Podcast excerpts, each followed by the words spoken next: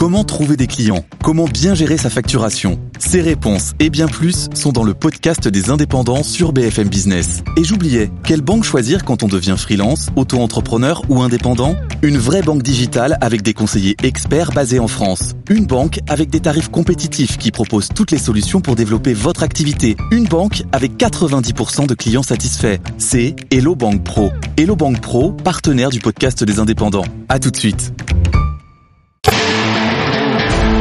BFM Business. L'actualité des entreprises pour la croissance. Le défi ETI. Fabrice Lundi. Bonjour à tous, vous le connaissez, notre credo maintes fois réaffirmé, proclamé chaque semaine sur BFM Business. Faisons grossir les PME, conseillons-les pour qu'elles deviennent de belles et vigoureuses entreprises de taille intermédiaire. Et pour ça, il y a de très bons conseils, parfois des conseils de bon sens. Alors prêt pour cette nouvelle étape, c'est parti pour le défi ETI.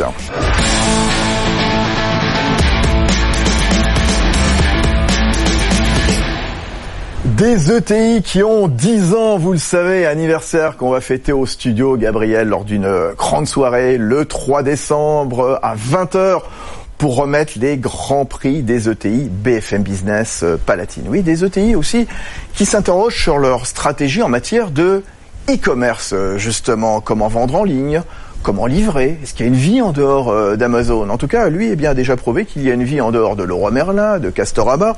C'est Sylvain Legout, le président de Garden, site spécialisé dans les produits d'extérieur euh, de la maison, hein, installé en Berrieux, dans le département de l'Ain. Une ETI en plein boom qui devrait atteindre les 80 millions d'euros de chiffre d'affaires cette année. Avec nous, un grand expert, c'est Michel Coq, le directeur général de l'Institut du commerce connecté, qui organise d'ailleurs le 29 novembre à Lille Connecting Day. Voilà, on va les retrouver dans un instant. Auparavant, j'accueille Yann Chambaz. Bonjour Yann. Bonjour Fabrice. Directeur succursale Lyon-Vez de la Banque Palatine. Plusieurs questions, hein, euh, voilà, pour planter le décor quelque part avec vous. Le e-commerce en France, on le dit en permanence, il se porte plutôt bien. Il représente 80 milliards d'euros de chiffre d'affaires euh, en France. Hein. C'est évidemment une nécessité d'y aller. Plus que jamais, j'ai envie de vous dire Fabrice, euh, 80 milliards aujourd'hui, effectivement, 2000, en 2020 on l'estime à plus de 100 milliards d'euros. C'était une croissance de 13,5% l'année dernière, euh, donc euh, cinquième marché euh, européen pour ce qui est de la France. Donc c'est vrai que les arguments sont, nombreux pour, pour basculer dans, dans le e-commerce. On est obligé d'y aller. Alors justement, quand on est une PME, comment on est une, quand on est une ETI justement, on, on détaillera tout ça. Mais comment est-ce qu'on démarche, comment est-ce qu'on démarre une démarche commerciale e-commerce? Alors c'est à, travers le dialogue qu'on instaure avec euh, les dirigeants. C'est vrai que l'émanation vient effectivement du dirigeant de TI qui impulse euh, l'action en interne, euh, s'entoure de bons conseils plutôt spécialisés sur euh, la question, euh, recrute également. hein, on entend aujourd'hui des nouveaux métiers comme les CDO, excusez-moi pour les anglicismes, les Chief Digital Officer. tout à fait. Donc qui sont des experts dans le dans le domaine et qui aident euh, l'entrepreneur et le dirigeant à, à structurer sa stratégie digitale Mmh, et entraîner avec elle euh, donc avec lui plutôt euh, ses équipes. Ouais, alors on verra ça évidemment dans le détail dans un instant. Question aussi euh, récurrente, et on verra ça. Euh, Il y a une vie à côté d'Amazon? On est obligé de passer par Amazon? Alors c'est vrai que le mastodonte Amazon aujourd'hui interpelle, a une position euh, euh, hégémonique donc en France et dans le monde. Euh, c'est plus de 200 milliards d'euros de, de chiffre d'affaires, 5 milliards euh, donc en France. Donc c'est vrai qu'on on serait tenté de dire qu'aujourd'hui Amazon est incontournable. Mais nous verrons tout à l'heure dans l'émission. Ce que je vous propose, c'est qu'on a aujourd'hui un certain nombre de marchands, et c'est le cas d'Ogarden, qui font le choix de, de se passer des services d'Amazon Bon. de pouvoir, pour pouvoir euh, en direct leur clientèle et euh, la diffusion de leurs produits. On va voir ça dans un instant avec Sylvain Legout. Vous, Yann, on vous avez retrouvé votre place. On va retrouver Sylvain Legout. On va retrouver euh, Michel Coq. Oui, au Garden. Qu'est-ce que c'est justement? Portrait signé Erwan Maurice. C'est un spécialiste français du jardin. Des piscines au barbecue en passant par le matériel de jardinage, depuis 12 ans, Garden challenge les grands noms du secteur, Leroy Merlin ou Castorama. Les forces de l'enseigne, selon son fondateur Sylvain Legout, être au rendez-vous de la qualité, du prix et de la technicité. Avec ses 6000 références, Garden met un point d'honneur à garder le contrôle de la fabrication, de la vente en ligne, de la livraison ou des données de ses clients. Rien n'échappe à l'entreprise. Les ventes ne se font donc jamais via d'autres plateformes et la marque française a même développé ses propres produits qui constituent aujourd'hui la moitié de ses ventes. Le web, qui représente 80% de son chiffre d'affaires, est au cœur de son métier. Mais Garden ne ferme pas de porte. Ses clients ont accès au click and collect pour venir chercher eux-mêmes s'ils le souhaitent leurs produits dans cinq villes de France. Et ces showrooms adossés aux entrepôts permettent à la clientèle de tester le mobilier de jardin avant de passer à l'achat. Garden, qui veut s'exporter, fait désormais cap sur l'Allemagne avec pour objectif d'y réaliser 10% de son chiffre d'affaires dès l'année prochaine. Plus de 6000 référents chez Garden. Sylvain Legout, euh, le marché européen du jardin, c'est considérable, il pèse 80 milliards d'euros. C'est vrai qu'on ne se rend absolument pas compte, c'est la passion des, des Français. Hein. Comment est-ce qu'on innove quand on fait des chaises de jardin, euh, des sonnettes, des boîtes aux lettres, Alors, des abris? C'est un marché qui fait 80 milliards, mais c'est un marché qui s'est un peu endormi. Ah bon? Le marché, si vous regardez les tondeuses, ça n'a pas changé depuis 10 ans. Alors si on apporte du, du démarrage électrique, si on regarde un salon de jardin, euh, les tissus changent, mais ça change pas réellement. Donc euh, nous, on a décidé d'intégrer, de, tout intégrer, de travailler sur le bureau d'études. Donc on a créé un bureau d'études et on essaye d'apporter euh, d'innovation. Euh, de changer les produits, euh, de aussi de travailler sur la livraison du produit. C'est-à-dire que dès la conception, on doit pouvoir travailler sur la livraison et de travailler. Alors, euh, on, on, se pose quelques questions justement? On conçoit un produit, et on se dit, on va le livrer. Mais alors justement, alors, comment? On se dit, il faut qu'on le livre le plus rapidement possible. Oui. Pour le livrer actuellement en Europe le plus rapidement possible, il faut que le colis soit inférieur à 30 kg par exemple. Donc vous allez dire, euh, mon produit euh, qui habituellement fait 90 kg, je vais le faire en trois colis. Et trois petits colis aux dimensions, et vous allez le livrer plus rapidement. Je comprends. Voilà comment on peut innover. Ouais. On innove aussi en travaillant euh, sur les matériaux, on innove pour réduire les prix et pour aller à l'essentiel pour que vous faites fabriquer où, vous, au Garden? Alors nous, on fait fabriquer en Europe, en Asie, on fait fabriquer dans le monde entier. Par contre, la conception, on la maîtrise en Berlioz budget. Hmm. Mmh. Voilà, on a créé un bureau d'études avec des ingénieurs et on travaille. Un pôle de, de recherche et, et développement. développement. Euh, ce qui nous disait Erwan Maurice, hein, euh, vous, vous vendez sur votre site principalement euh, et pas sur Amazon, pas sur eBay, pas sur Cdiscount. Pourquoi ce refus? C'est une religion? On va pas dire que c'est une religion, on est peut-être un peu méfiant, mais nous on est persuadé que les plateformes comme Amazon euh, maîtrisent comme mieux que quiconque l'intelligence artificielle, ils maîtrisent mieux la gestion des données. Et puis nous on s'aperçoit que en maîtrisant nous-mêmes notre marketing, euh, notre publicité sur Internet, on arrive à avoir des coûts inférieurs à une marketplace. Le coût d'une marketplace actuellement c'est entre 12 et 15 Quand chez Garden, les coûts marketing sont à 8 Quand vous dites 12-15 de commission, donc de commission à reverser donc Amazon. à la marketplace. Alors on redonne à la marketplace, ah. 12, hein, mais on donne aussi les données, les meilleures ventes. Ah. On donne tout. Et ça vous voulez pas? Et nous on veut pas. C'est chez vous. On veut garder nos baisses. vos clients. Ouais. Et on veut garder euh, nos data clients. Et puis aussi réduire nos coûts, maîtriser nos coûts. Hein. Hum. Euh, Michel Coq, à, la tête euh, de l'Institut du commerce connecté, euh, justement. On peut éviter les, les, grandes plateformes quand on se lance, euh, justement? C'est quoi? C'est site indépendant de vente en ligne ou place de marché ou, ou les deux? Alors justement, on peut tout à fait avoir une stratégie euh, long terme et une stratégie plus, plus court terme. Sur le long terme, vous pouvez tout à fait envisager de créer votre plateforme, euh, d'être un e-commerçant, mais c'est des investissements lourds euh, dans la plateforme, dans le marketing, et ça va prendre du temps. Sur le court terme, euh, la stratégie d'aller sur des marketplaces, c'est une bonne stratégie pour ça apprendre. Aide, ça aide pour démarrer. On apprend. Ouais. Et c'est là où, le e-commerce est très bien fait. Amazon est un modèle pour pour beaucoup de, de marchands, hein, même des, des, des, grands marchands. Donc y aller pour apprendre, je pense que c'est une bonne une bonne euh, stratégie. Pour revenir à votre exemple, Sylvain Legault à la tête de, de euh, là bon aujourd'hui vous êtes un, un groupe euh, bien installé, créé il y a 12 ans, vous êtes le numéro un français de la vente en ligne de, de l'habitat extérieur. Très bien. Mais ça a toujours été un refus dans toute votre vie des, des marketplaces ou à un moment vous avez quand même essayé et puis vous avez peut-être connu des déconvenus euh... Ça a toujours été un refus. Ah oui. Ouais, c'est nous on voulait garder notre savoir-faire et puis on peut commencer petit, mais on apprend. On apprend le marketing, on apprend à gérer le marketing sur Internet, et c'est quand même un savoir-faire de la société maintenant. Donc ça, c'est important.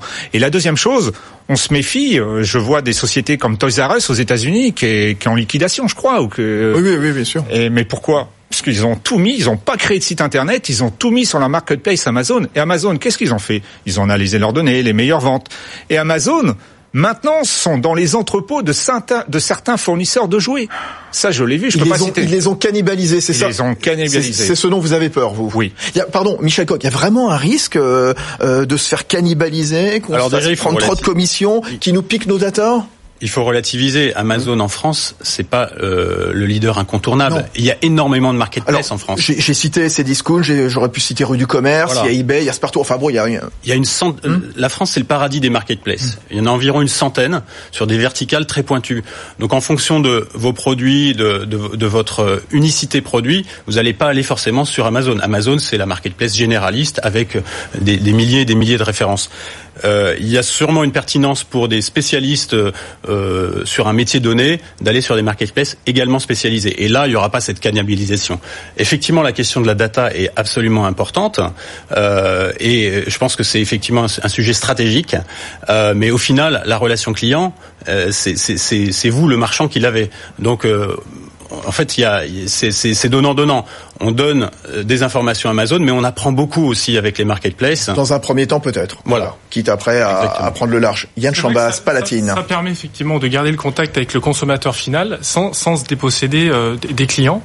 On voit que le secteur du e-commerce, il est en mutation on avait euh, des purs players euh, donc euh, généralistes, typiquement Amazon, qui, comme le disait effectivement Sylvain Legout, commence à ouvrir des entrepôts et des donc des entrepôts logistiques, je dirais presque de proximité. Inversement, on a des, des purs players donc spécialisés, tels Garden, qui créent des emplacements physiques alors de manière un peu pertinente, puisque euh, au-delà des entrepôts logistiques qui sont nécessaires pour couvrir et mailler un territoire, euh, on y adosse des showrooms. Donc ça permet effectivement de minimiser euh, le coût de ces implantations et puis pour les clients de pouvoir parce qu'on a aujourd'hui beaucoup de consommateurs qui veulent voir, qui veulent toucher avant d'acheter. Vous, vous avez cinq boutiques showroom espace client chez O'Garden, Sylvain oui. Legault et on va continuer à les développer. La, part de ce qui se vend sur euh, Internet et la part de ce qui se vend dans vos showrooms? J'ai envie de dire, euh, nos showrooms, c'est à peu près euh, maintenant, sur cette année, ça va être 16%. Ah seulement? 16% dans nos showrooms et le reste sur Internet. Sur Internet, oui. Mais les gens viennent dans nos showrooms pour voir le produit, pour discuter, pour se rassurer, mmh. et après décident de commander sur Internet. Mais et ça nous permet aussi, nous on s'implante dans des zones d'activité. Les zones d'activité, ça coûte beaucoup moins cher. Et les gens préfèrent, on s'aperçoit aussi que les gens préfèrent aller dans des zones d'activité que d'essayer d'atteindre des centres commerciaux où maintenant, vous y allez le samedi, c'est impossible, vous avez des bouchons, vous mettez trois quarts d'heure, une heure pour entrer. Quand vous êtes dans une zone d'activité, vous recevez bien les gens dans un petit showroom, vous leur donnez du conseil, parce qu'on a des vendeurs aussi, nous, en plus. Hein. On fait un peu de la vente à l'ancienne, euh, mixé avec euh, de l'internet. Et nous, on s'aperçoit que ça marche très bien. Eh, Michel Koch, vous, le directeur général de l'Institut euh, Connecté, ce qu'il vient de dire quelque part, et c'est vrai quand, on démarre, quand on est une PME, une ETI, qu'on a envie de se lancer, e-commerce ou commerce physique, ou les deux, mon général Les deux. Bah oui. Évidemment, bah euh, on revient au métier de commerçant. Mm-hmm. C'est une tendance très forte, même pour des pure players, ce qu'on appelle les pure players, les Amazon et autres, ils créent des magasins. Donc la présence dans le monde réel, elle devient primordiale, à la fois pour toucher, pour sentir les produits, pour pour avoir euh, un contact humain avec quelqu'un, mais aussi euh, pour se rassurer, parce que cette cette, cette, relation en fait qu'on va avoir avec le, le client en direct, elle est irremplaçable. Donc le showrooming, c'est une tendance très forte. Beaucoup de, de, commerçants y vont. Et puis, euh, on est aussi sur une, une mutation du métier de, de détaillant qui fait que jusqu'à présent, il y avait beaucoup de, de, de, rayonnage, les gens allaient, faisaient des courses, etc. Maintenant, il va falloir une bonne raison pour aller euh, dans un magasin, et cette raison, c'est l'expérience. Euh, euh, Donc, on veut une expérience différente en magasin de celle qu'on a en Internet. Et c'est ça, tous ceux qui nous écoutent, qui ont des magasins, qui ont des PME, des ETI, justement, qu'est-ce que vous leur dites Quelles sont les, les, synergies possibles entre magasins physiques, le numérique Quels services on peut proposer en, en magasin Quelle expérience apporter? C'est ça, il faut toujours insister là-dessus, sur l'expérience apportée en, en magasin. Client first, c'est le slogan de Sylvain. Absolument, bah, je crois que c'est le slogan de beaucoup de monde. Aujourd'hui, on, on, remet le client au centre du dispositif et on essaie de comprendre les nouveaux comportements. Vous avez euh, aujourd'hui un comportement qui consiste à préparer sa visite en magasin. On va sur Internet, on se documente, on est sur mobile, donc on est même connecté dans le magasin. On va comparer. Euh, donc tout ça, il faut le prendre en compte. Il faut raisonner euh, justement sur le client multicanal et lui proposer des services qui vont être facilitateurs de cette, de cette démarche. Typiquement, euh, se faire livrer en magasin, c'est pratique pour certaines personnes. D'autres préféreront se faire livrer à la maison ou se faire livrer en point relais. Donc toutes les options doivent être proposées. Euh, Également, une autre option, c'est utiliser ces magasins comme stock tampon. Il y a des, de, de, plus en plus de détaillants qui utilisent finalement un stock virtuel et qui font envoyer les produits depuis les magasins pour ne jamais être en rupture. Et c'est pardon, c'est une excellente réponse également par rapport au délai, hmm. euh, parce que l'enjeu du e-commerce, c'est le délai. Et c'est ça. Et ces délais-là, sur des normes de 24 heures ou 48 heures, aujourd'hui, on arrive à avoir des engagements de certains pure players dans la journée. Donc le showroom, l'argument de poids, c'est je veux acheter aujourd'hui et je le veux maintenant. Tout de suite et je l'emporte. Et donc avec cette hmm. proximité effectivement que, que tissent les, les ETI dans leur territoire, c'est quelque chose de fondamental. Alors on continue Michel Coq et re Sylvain Legout. Vous êtes c'est bien, j'adore. On est à l'heure euh, du client surinformé, surconnecté, qui veut être euh, livré quand il veut, où il veut. Donc il faut avoir cette capacité à, à, offrir des services de type livraison dans l'heure qui suit, donc livraison ultra rapide. Euh, euh, il y a même certains, certaines startups qui commencent à, à, développer. On se fait livrer dans le coffre de sa voiture. Ouais, ouais, donc euh, euh, voilà, il y a énormément d'idées et de créativité autour quoi, de ce les nouveaux standards de, de livraison des e-commerçants? J'ai l'impression que ça va tellement vite, justement, être toujours plus rapide, la livraison à domicile en quelques heures, la gratuité, la prise en charge des retours aussi à domicile. Euh, le suivi des colis. Ça, vous savez, vous faites tout ça, vous non, Sylvain Legout, au Garden. C'est une vraie demande des clients, et nous on essaye de le faire. C'est pour ça qu'on va continuer à s'étendre en France, parce que pour livrer vite en une heure ou livrer le lendemain ou en 48 heures un client avec un très gros colis, il faut qu'on soit proche de lui. Donc, ça veut dire que vous allez multiplier les boutiques showroom, les entrepôts, parce qu'on parlait tout à l'heure d'Amazon, des grands entrepôts. Nécessairement, vous stockez. Où est-ce que vous stockez Alors, c'est un certain prix de stocker, non C'est un certain prix, mais nous on essaye de le faire proche du client. Hmm C'est-à-dire que nous on va pas avoir des grands entrepôts comme Amazon. Euh, nous, on va avoir des entrepôts qui vont faire les plus gros pour l'instant 5 à 6 000 mètres carrés. Vous en avez combien des entrepôts Pour l'instant, on en a 5. Oui, donc accolés à, ces boutiques showroom. Ouais. Accolés à des boutiques showroom. Et on va en rouvrir 5 autres dans d'autres villes aussi avec un entrepôt et un showroom à côté. C'est mmh. toujours le même système, les gens peuvent venir voir, mais nous, on peut aussi les livrer très rapidement derrière. Et pour pouvoir les livrer très rapidement derrière, il faut avoir un vrai maillage. Si vous n'avez pas un maillage et plus le colis est important, vous ne pourrez pas le faire. Parce qu'on va attendre et puis vous euh, allez attendre les rendez-vous. Il faut aussi, nous, on a choisi d'aller encore plus loin, c'est d'intégrer le transport. Parce qu'on s'est aperçu que sur le gros volume, le transport, c'était un vrai problème.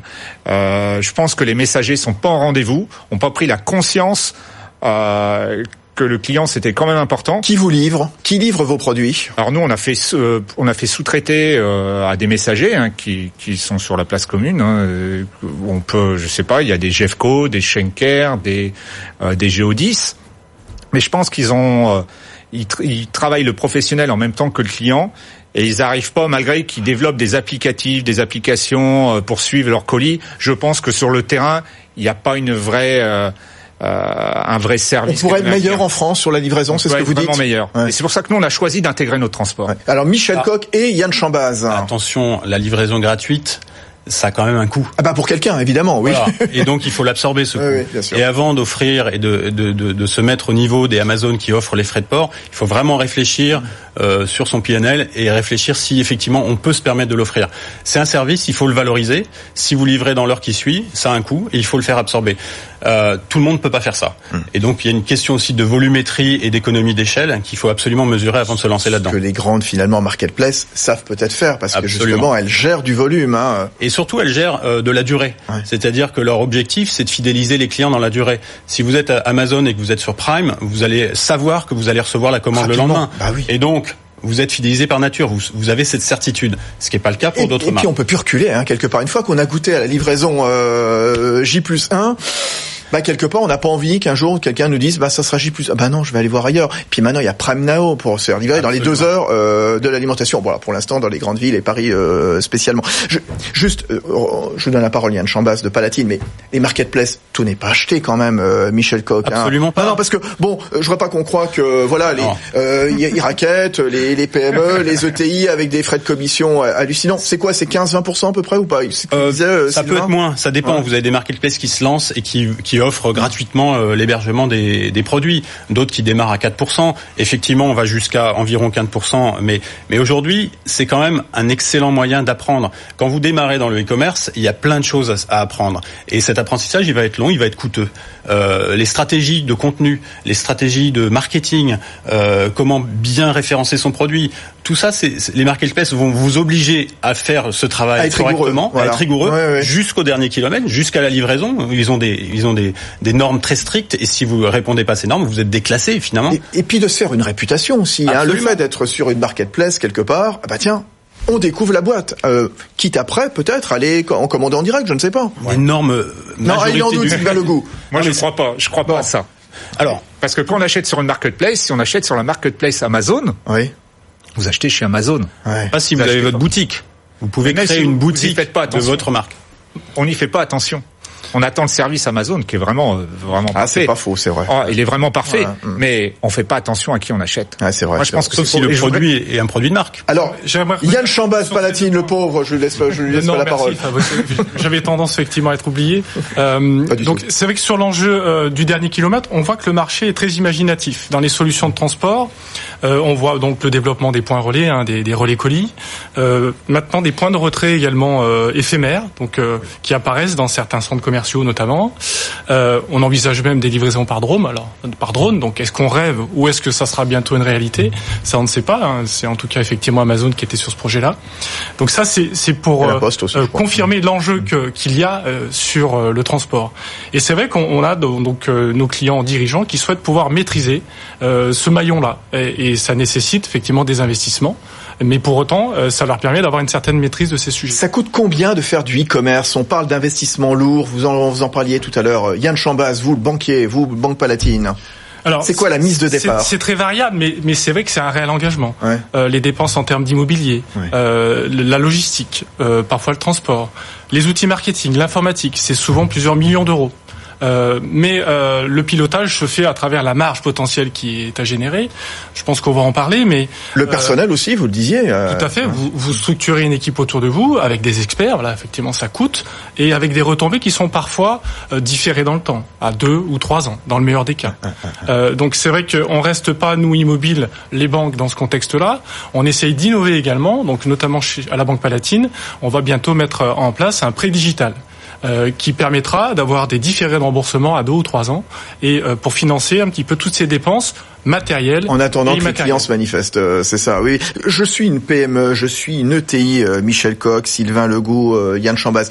Donnez-moi des, des conseils. C'est quoi les étapes à suivre? J'ai envie de me lancer dans le e-commerce. Je démarre par quoi? Allez, un mot chacun. Michel Alors, Coq. moi, je pense qu'il faut se poser trois questions. Oui. La première question, c'est y a-t-il une demande pour mes produits sur Internet? Bien. Donc, regardez ce qui se fait, regardez la concurrence. À quoi ressemble cette concurrence? Est-ce que mes produits sont uniques? Est-ce que je vais pouvoir me différencier? Autre question, quelle est la taille du marché? Est-ce que j'ai un marché qui est déjà saturé ou est-ce que j'ai une place à prendre? Et après, effectivement, se lancer avec prudence ou avec, euh, je dirais, ambition, euh, suivant les cas, en disant j'investis, je crée ma plateforme, c'est ce que vous avez fait, ou je vais tester le marché, notamment si je vais à l'international, je vais tester sur des marketplaces internationales, sans investir pour une équipe et, et, tout- et tous les coûts qui vont avec. Donc voilà, il y a, il y a plusieurs démarches. Effectivement, il faut commencer à se poser ces questions de bon sens. Sylvain Legault, président de Garden. Moi, je suis un peu d'accord. Il faut regarder la concurrence. Je pense que Internet euh, vous permet tout de suite de savoir si vous êtes au bon prix, si vous n'êtes pas au bon prix, si vous pouvez vous placer, si la demande existe, si la demande n'existe pas. Moi, c'est ce que je commencerai. Après, d'aller euh, d'aller soit sur une marketplace ou d'aller en propre. Moi, j'ai tendance à dire euh, essayez d'y aller en propre parce qu'il existe quand même des outils en dehors des marketplaces. Et puis, vous pouvez vous faire accompagner par d'autres personnes qu'on n'a pas parlé, c'est les Google. Parce que des gens comme Google, ils vont vous donner des crédits, hein, ils vont vous donner des crédits, ils vont vous accompagner, il existe des tutos, et vous apercevez que quand vous achetez des mots-clés style AdWord, ça va vous coûter moins cher qu'une marketplace. Et je pense que vous allez commencer à vous faire une expérience. Moi, je suis plus dans ce principe. Euh, Michel Coq et Yann Chambaz. Alors, il y a aussi euh, une stratégie de différenciation. Comment vous faites la différence en e-commerce?